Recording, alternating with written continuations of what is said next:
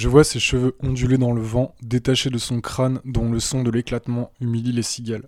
Ses plombages miroitent une dernière fois avant de repoudrer sa gorge tendue dans l'ultime effort d'un cri sans bruit.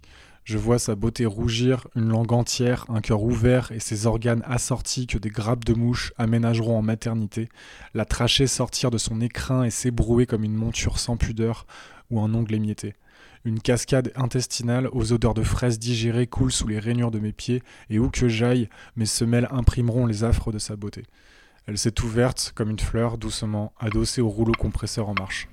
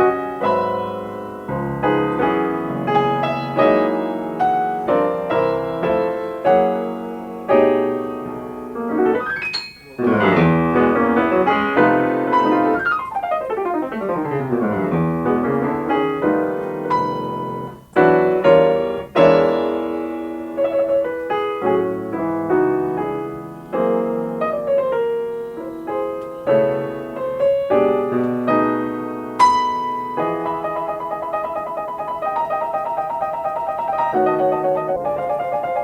you.